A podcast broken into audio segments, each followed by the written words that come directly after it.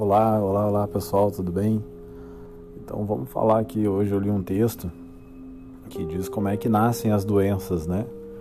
Então, algumas frases que a gente ouve durante a vida fazem parte dessa criação. São frases como engole o choro, engole sapo, cala a boca, cala o peito. Pois é, né? Mas o corpo fala. Ah, e se fala, né?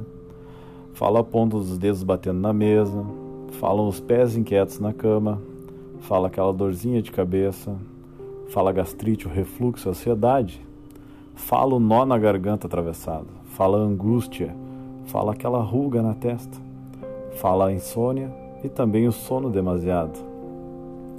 A gente pode até se calar, né? Mas o falatório todo ele começa, sempre começa. As pessoas adoecem porque cultivam, guardam as coisas não digeridas dentro dos corações, né? Expressar-se é uma forma de tranquilizar essa dor.